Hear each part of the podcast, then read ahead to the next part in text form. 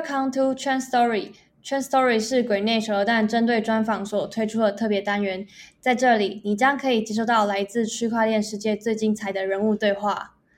嗨，大家好，又来到了我们今天这一集的人物专访。相信大家应该都很期待今天的嘉宾是谁。今天的嘉宾，进上一次的人物的节目也一样是邀请到了一个大帅哥，而且他们最近在做的事情，应该让很多台湾的朋友都都能够在 FIB 的时候就会看到他们做的 NFT。对，没错，就是来自 Elysian 的 Patrick。欢迎 Elysian 的 Patrick 来到我们的节目，可以请你先简单的自我介绍一下吗？Hello，大家好，我是呃来自 Elysium 的 Patrick。那 Elysium 呢，极乐世界呢，是一群由创作者组成的一个社群。那我们在去年九月的时候呃成立了，然后就带着一群创作者呢一起呃进到了这个 NFT 的世界。那我们在去年的年底就开始规划发行我们自己的 NFT，也就是大家知道的极乐世界 Elysium Shell。OK，好的，非常感谢 Patrick 的介绍，然后也很荣幸可以邀请到你来到我们的节目。那今天就我就直接开始问一些，就是关于你可能一开始怎么样接触 NFT 啊，或者是后来做 Elysium 的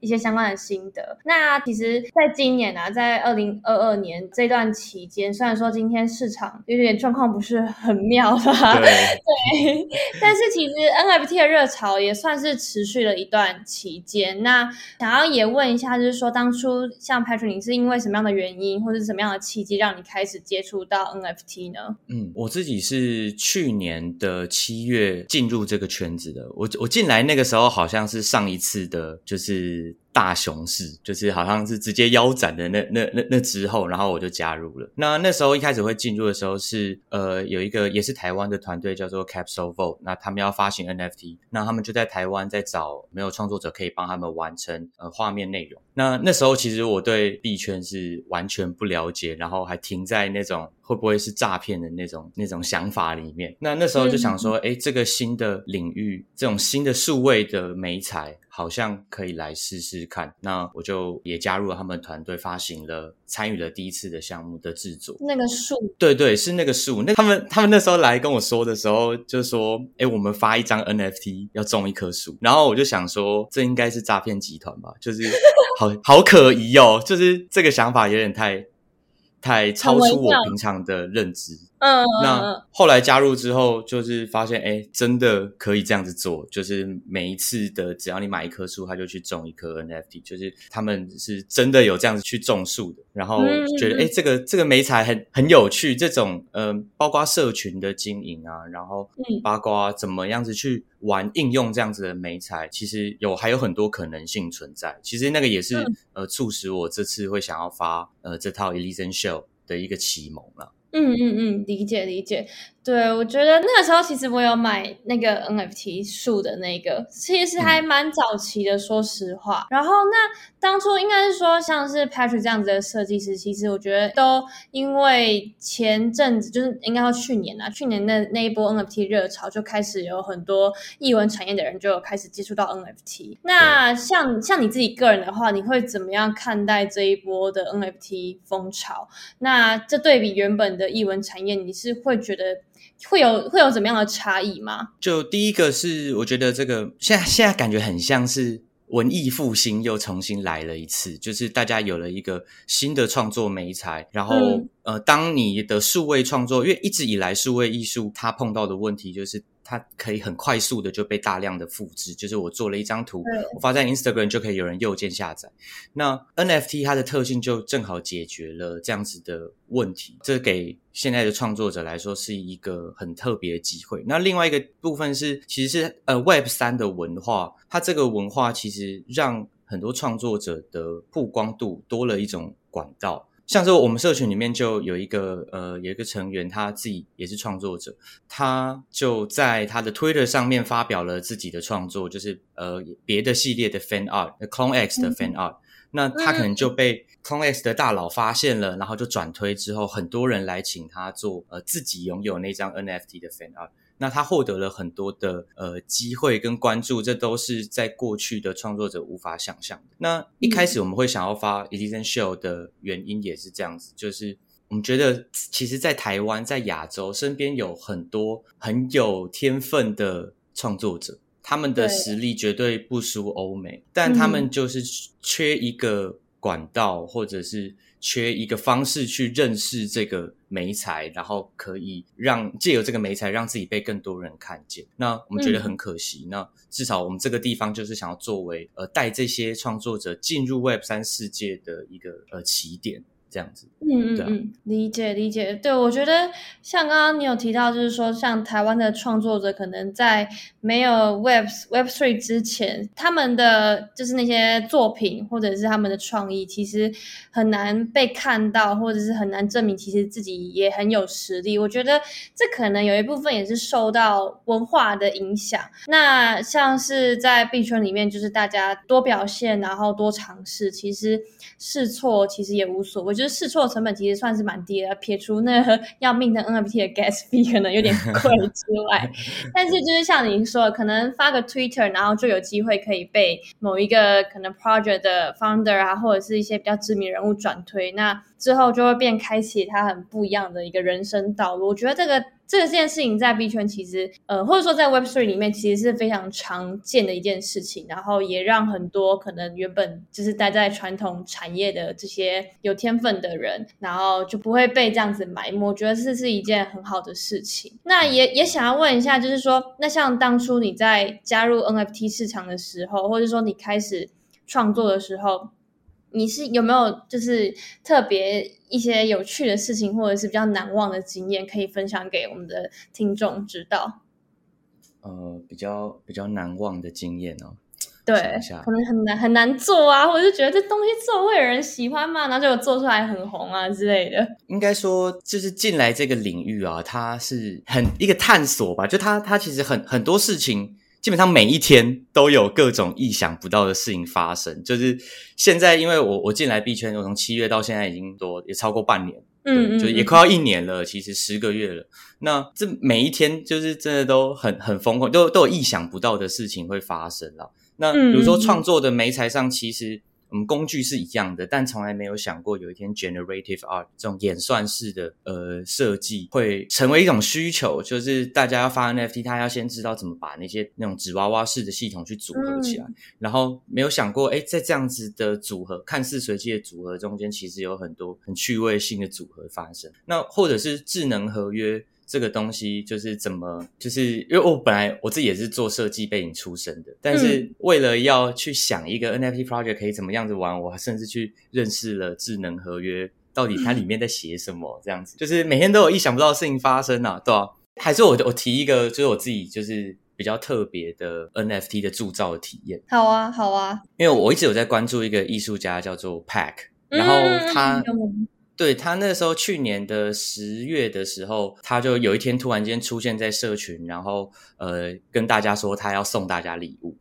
然后那时候就是社群就直接把他的 Discord server 直接弄爆，就是直接玩到坏掉了这样。那那时候我我就看到，然后我就进去就随机拿了一张，然后就就是有有有抽中这样子，有抽中他的东西。那后来发现他在智能合约的设计上，呃，他呃特别强调要。就是要玩百分之五十的概念，然后就拿到了百分之五十的 royalty。然后那时候我才去真正第一次研究那个 ro 那个智能合约的内容，呃，到底可以怎么样子设计，跟它的活动的计划的分配。OK，所以所以是从那时候开始，然后就呃对，可能开始对一些本来不会的 coding 吗？是 coding 吗？嗯，对对对对对。其实我现在还是不会写啦，但是只是看得懂这样子，就大概知道呃里面的意思是什么这样。看懂其实就已经很不容易。像我一开始进币圈的时候，也是曾经有想要成为一名警察人过，因为毕竟这个圈、这个、这个这些东西，就是它的它的根基就是那些口嘛。所以如果你看得懂的话，其实你会能够了解或是接触到更多的东西。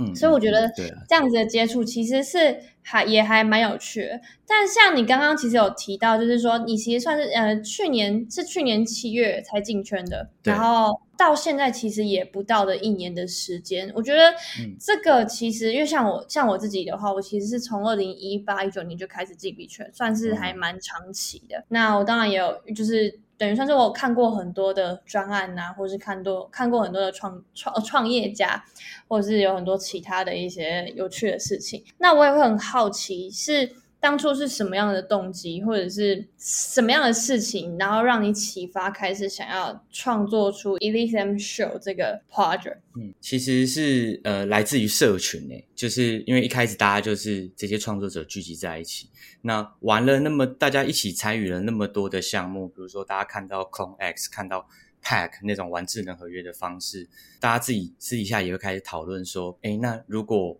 我们改修改一下它的什么样子的机制，或者是在那样子的美术设计上还有什么样子的可能性的时候，这些想法组起来，就大家想说，那不然我们来发一个一套属于我们自己的 token 去玩我们呃想要尝试的各种的的的可能性，对吧？是其实去年年底的时候，大家就开始。酝酿了，就开始有点坐不住了，因为就是大家每天都是创都在创作嘛，那碰到了这个新的美材有 ID 的时候，就会很想自己去试试看。嗯嗯嗯嗯嗯，确实。那所以你们是从去年年底，还是说是从什么时候开始经营社群的？我们九月就开始了，就是去年的九月就开了，对吧？但那时候根本没有想说要变成一个社群，就只是一个大家交换资讯。的地方，嗯嗯嗯嗯嗯，那其实是到后面有点发现，因为那时候开始越来越多人进来 NFT 的圈子嘛，那那时候的呃发现我们的社群好像跟其他的社群的性质不太一样，呃，我们的社群性质就是大家会比较算比较 formal 嘛，就是看到喜欢的漂亮，就是看到我们认同的美术的都是的时候，大家就会去买它，那可是不会去管什么就是地板价，大家比较不会去在意这些，比较从金融的角度去切入，对吧？那就是我们从创作者的角度看 NFT，好像有一点不太观点上跟呃普遍的市场好像差距比较大。那我们其实也是想让更多人看到不同的观点，可以从不同的角度看到 NFT。嗯嗯嗯嗯嗯，我会有一个疑问哦，因为就像你们现在也算是自己就是有发行自己的 NFT 嘛，那等于是说就是这件事情其实比起你们的社群也算是更扩散出去，也可能会吸引到像你刚刚提到的有一些他们可能是以金融的角度出发，然后来购买你们 NFT 的人。那像现在的话，你会就是对于这件事情。有什么样的看法或者是想法吗？嗯，我觉得我进来就真的自己做了这这一 round 之后，呃，有比较，因为我自己也就是想要想要从更多的角度去看待这个东西。其实我完全可以理解，这东西它不能够只作为艺术品的存在，就就算它真的是艺术品好了，它也是要带有一点就是金融的金融商品的那个特色嘛。就是其实应该。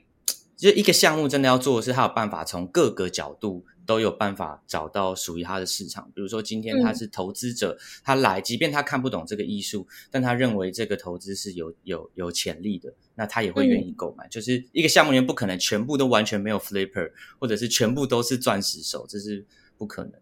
对啊。那呃，我觉得像比如说现在熊市哈，那项目方现在其实是一个蛮好的时机点，就是。这时候的杂音比较少，因为大大环境就不好嘛。那你你在市场很 hype 的时候，有时候你会被呃社群牵制，你反而没有办法好好跟社群沟通。社群就问你，哎，什么时候空投？什么时候要发币？就是大家都在想让这个东西。对对对对对。那可是现在市场比较冷静，项目方反而比较有更多时间跟社群好好沟通，然后真的去建设呃本来应该要完成的那些。Roadmap 对，嗯哼，了解了解，确确实啊，我觉得蛮同意，就是在牛市的时候，大家都会非常的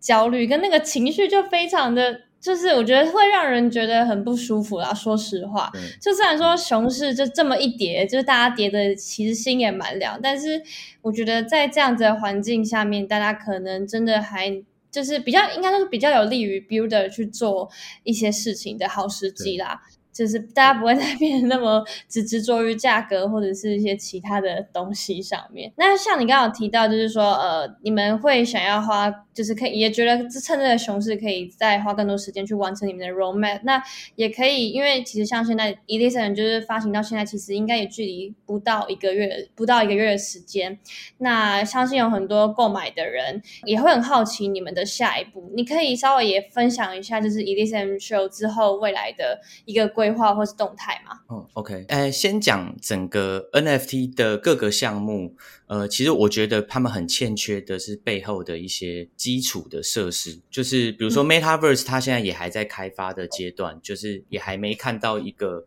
呃真的运作起来的 Metaverse。那呃，它可能都是都还在 demo 吧。那或者是像是 Discord。这种呃社群经营的环境，其实它还有很多的进步空间。比如说，很容易被盗啊，或有治安的问题。那这些基础建设其实呃都还在发展中。那我们也会先把我们的基础建设做好。那比如说呃，从 Metaverse 角度来看，现在很多平台都还在开发中。那我们可以准备的是，我们有一套 IP，我们有三 D 的全身的角色。那现在团队正在执行的，就是要把这九千九百九十九只 Elysian Shell 呃的三 D 模型全部整理一次。那未来有适合的 Metaverse 场景出现的时候，我们就可以在最快的时间接轨。就是比如说最近大家知道那个呃猴帝的那个 Other Other D，就是 Other Side，他们有出。呃，他们有提供自己的 SDK，就是它的开发者创作的软件。那我们我们有去申请了，但现在还没有收到回复。那如果拿到那份 SDK，我们就可以知道要按照怎么样子的规格，之后就可以用 Elysian Shell 进到这个呃 BAYC 的元宇宙里面去呃去体验。那这个就就是这是目前团队正在进行中。那也不只是那个 Other Side，我们也在呃各个 Metaverse，只要适合的我们都会试试看，因为这就是我们的优势。就是一开始看到，就是说市场上很多都是半身的 PFP。那当他要进入元宇宙的时候，其实二 D 的话，他就只能在二 D 上面玩嘛。那三 D 的他就要想说，哎，下半身怎么办？他要怎么样子去设计不同 Metaverse 里面下半身的造型？那我们的好处是，就是呃，整个角色是比较完整的。那我们就会发挥，要把这样的优势发挥到最大。对，那再的话，就是一些工程端的话，我们也在呃开发，比如说呃，像我们 Discord。那 Discord 里面有很多机器人嘛？那我们现在也在设计一些呃有趣的机器人，比如说像我们的验证的机器人呢，就可以直接，比如说你抽到什么样的种族，就会给可以可以给你什么样种族的肉。那种族跟种族之间就可以有呃那种就是组队的这种玩法。那我们还在探索，看看可以玩出什么不一样的东西。理解理解。那再来，听起来其实很大浩大的工程哎。对，因为就是大家。很多很多 idea，就是这部分太新了，那大家看到别人做，都会觉得，哎，好像可以怎么做可以更好。那我们就是用手上的善善用手上的资源，把大家找来一起开发。嗯嗯嗯嗯，了解了解。确确实确实，我听起来我自己也很期待，因为我自己其实也有一粒生秀。对我自己很期待。对，再来再来就是应该是。大家比较关注应该是 Gen Two 啦，就是呃我们在的第二代的 Elysian Show，那现在也在设计的阶段。那我们同时也在准备一个故事，就是呃之前我们白单挑战的时候有一个故事的接龙，还有看图说故事的呃的一个竞赛。那那部分其实收集到很多大家对于极乐世界这个世界观的想象，我们现在也在筹备中要。呃，用呃 Web 三的方式去让大家体验这个故事，对，但这个是还在筹备中啦。那大家再来看到的 Gen Two 呢，就会跟这个故事会有一点关联，对。嗯，了解。我我我我有点好奇，你们当初是怎么样去构想这个故事的？我觉得还蛮还蛮酷的。嗯，那时候想象是智能合约，很像是在区块链上的一个火山。然后拿到这个角色就很像是跳进那个火山，然后你在虚拟世界里面拿到一个全新的身份。嗯嗯嗯。然后大家透过就是，或者是说它存在很多几率的那种问题，就是比如说你呃开盲盒啊，或者是。你要抢 mint，或者是怎么样，就是很多这种几率的存在。那我们就把这件事情想象成是一个审判，就是你跳进那个火山的时候是一场审判，你通过审判，你就可以进到极乐世界。那之前的挑战的话，这个大家都还没有进到极乐世界，大家还在呃土林火山周边徘徊，准备要跳入。那现在大家拿到 Elysian Shell 这个角色。呃算是已经通过审判的持有者，都是有通过审判的。那再来 Elysian Shield 的故事才就是正要开始。OK，很期待。我记得你们其实除了呃 Gen Two 之外，还有后面的。故事对不对？对对对对对对，那个是就是 Gen Two Gen Two 也会是另外一个角色了。那到时候大家可以拿盲盒跟第一代的角色去做去做融合。那他的角色的风格不会跟 Gen One 一样，是完全全新的。而且到时候也会邀请呃创作者一起来。呃，参与这套 Gen Two 的角色的设计。那如果有人跃跃欲试的话，就要来关注一下我们的 Discord。可以加入，可以加入 Elysium 的 Discord，然后之后就可以跟 Patrick 一起去构思整个 NFT 的未来。对。好的，那我自己也呃，就是除了你自己做 ESM 之外，其实大部分人其实也会蛮好奇的，就是你身为一个创作者，除了自己做之外，你平常时可能呃还会去购买哪一些 NFT 呢？或者说你现在手上有有有持有哪一些 NFT 吗？呃，我现在手上有的比较多，就比较主要我在收藏 EAYC。没有，我没有猴，我不是猴子，我不是猴子挂的，我好像从来都没有跟猴子都无缘的，就是 呃那个 M A Y C 也没有，就猴子系列我好像都没有碰，但我我自己是有 R T F K T 啦。那最一开始是因为因为我们团我们另外一个 co founder 是以德，那以德有他去年有参与 Artifact 的一个计划，他有参与他们发实体球鞋的一张 N F T，那因为我自己是很。崇拜乙的，我就跑去收了那一张 NFT，所以加入了 Artifact 这个生态系。所以就是 Clone X 啊，然后跟 Nike 的那个鞋子啊、胶囊啊，那个都是我现在有的收藏。那另外就是我也是 Pack 的粉丝，就是我很喜欢他用智能合约玩出各种呃不同的概念。对，就是去年的年底，我就是疯狂的在。就是推销 Pack，就是派 当 Pack 的传教士跟大家介绍，因为他他因为 Pack 让我看到真的很不一样 NFT 的面向，一张 NFT 可以只是一个点，就是不是不没有，就只是一个点而已这样子，然后也成立，然后它的玩法也很有趣。那另外一个是我自己第一张买的，自己花钱买的 NFT 是呃一个叫做公羊的创作者。然后它的它的系列，呃，如果要在 OpenSea 搜寻的话，你要打 Pain Game，就是但要把 A 改成 X，就是 P X 呃 I N 这样子。那呃，公羊他是一个很酷，他是一个美国人，但据说有一个都市传说是说他是生活在台湾，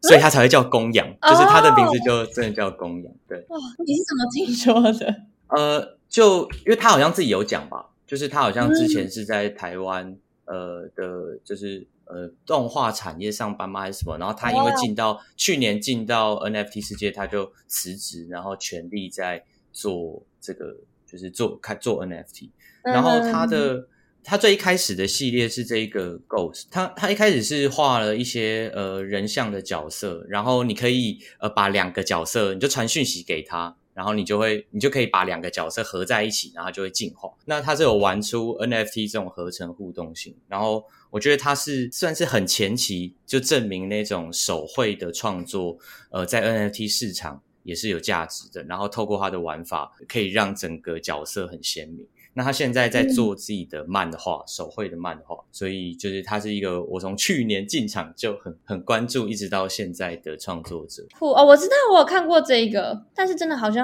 真的蛮早的。对，那我也蛮好奇，就是因为像这样子，等于是说你自己其实会很清楚你自己喜欢什么样类型的可能创作者，或者说你会知道你自己买这个 NFT 纯粹就是为了要收藏，或者是你支持。但是其实就有很多的新人或者是很多的创作者，他们其实接收到的资讯是说，哦，NFT 可能买买一个 NFT 就一夜暴富啊，或者怎么样。更多的媒体资讯可能我觉得透露的是这个讯息啦，所以对他们来说，可能对于一开始在接触 NFT 的时候，也会不太清楚到底应该是以什么样的角度去购买，或者说去进入这个领域里面。那就可以请 Patrick 给给一些，就是对于现在虽然说市场不是状况不是很妙啊，但是就是说给这些新人可或者是一些创作者一些建议嘛，就是他们如果想要接触 NFT 的话，嗯，如果是新人的话，我觉得要有办法过滤掉那些炒作性质，就是你在看一个 NFT 的时候，你要有办法找到一个理由吗？去说服你这个东西的价值，就是你要自己去找到那个东西的价值。如果他没有办法说服你，那就也也不强求，但是他一定有除了炒作之外的价值存在。那其实。就是现在每天都有一大堆项目在发，那你可能去找找看有没有那种真的呃对你来说很呃差异性很大的，然后是你从来没有看过有新鲜感的东西，就是呃一个能够找到自自己能够赋予那个东西一个价值，然后再去下手，真的喜欢再去收藏。那如果抱着炒作的的的心情，就是会比较在意它的地板价或者是什么的，那其实很可惜，你会错过更多东西。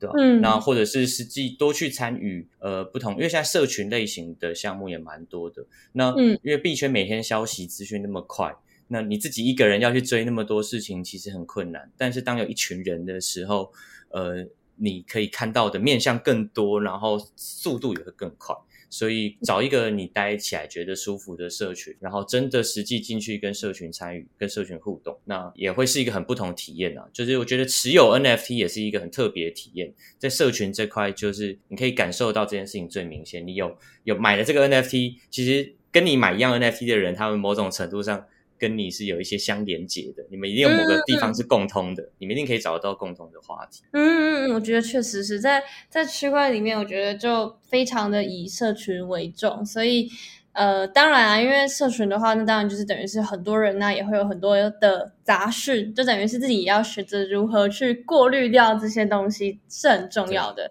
但是我觉得，如果说能够找到一群志同道合的朋友，然后可以一起。了解更多东西，或是一起做点事情，像是你们这样子的话，我觉得其实对于一般的人来说，就会是一个非常呃不一样的体验。因为像我当初进来这个圈子的时候，也是觉得，嗯，大家都是在社群里面讨论很多的资讯，很多的消息，其实甚至是比那些媒体都还要更快，就是在社群里面可以得到很多的资讯啊，或者是。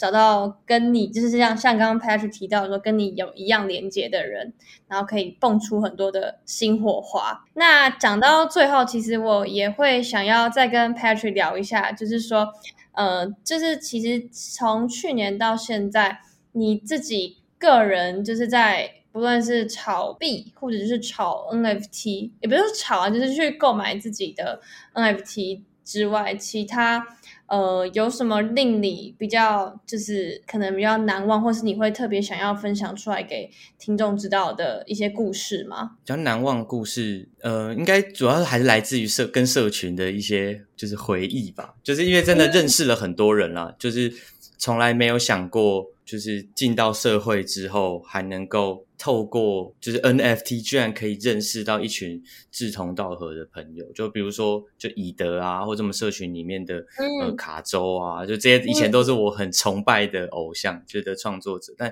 现在可以跟他们一起探索这个世界，就是其实就是很很难得，对，然后没有想过这个这个契机，而且甚至我们团队的成员全部都是呃从社群里面找来的，就是大家。想说，哎，不然我来负责这一块，我来负责这一块，那慢慢团队就组织起来。就是没有想过，还还还可以这样子，就认识到大家，然后接触到这么多不同部分的精英，这样。嗯，确实是。那应该应该会很感谢当初自己就是选择踏入这个圈子的勇气吧？呃，一半一半，因为压力很大，就是没有想过，而且当初就根本没有。我们我们一开始只是六个人，就是六个设计师的在脸书的小群组，然后想说，不然搬去 Discord 好像。呃，方比较方便，然后没想到一开，然后大家诶很多想法建议进来了，然后有人开始 build up 了，然后就变成发了一个项目，然后开始变成诶要再去发展一套 IP，真的成立很像一家公司，然后让这个东西运作起来，这是就是很疯狂啊！就是去年九月开这个 Discord 的时候，根本没有想过有一天会变成这样，对，整件事都很扯，对，但应该就是整体来说是非常好玩的吧。对，很好玩，就很很刺激啦。那也也很有成就感，就跟着大家一起这样子。对，我们本来都，我们本来在现实世界是完全不认识的，对。但就是大家对 Web 三有一个憧憬吧，然后想要，因为现在很新啊，就是还没看到真的我们梦想中的那个样子。那有一天我们居然可以真的亲手去打造我们想象中的极乐世界，那就是。对啊，每天都很有挑战，都很刺激。对，听起来很振奋人心，确实。好啊，那我们今天的专访应该差不多就到这边了，也非常感谢 Patrick 刚刚以上的分享。那不论是就是呃，可能还在观望的朋友，虽然说今天市场真的不太妙，但我觉得就像刚刚 Patrick 有提到，就是说呃，如果像是你呃想要对 NFT 有所了解或者是有想去购买的话，其实你应该除了炒作之外，还要去发掘它真的价值或是吸引你的地方。那或者说可以加入社群里面，找到一群跟你兴趣相符，然后可以一起去做一点不一样事情的朋友。那做了之后，你可能就能够获得到非常多不一样的事情，或者是体验到就是一个急速成长的世界吧。我觉得大概是这样子。对，好，那如果说对于呃 Elysian 或者是对于 Patrick 有任何的疑问，或者是想要了解更多的话，也可以欢迎加入 Elysian 的 Discord，然后会在我们的 Podcast 说明栏里面附上他们社群的连接。那也今天也非常感谢 Patrick 受邀来我们的节目，跟我们的社群分享你的经验。那我们的呃今天的录音就到这边，那感谢大家的收听，拜拜，拜拜，谢谢大家。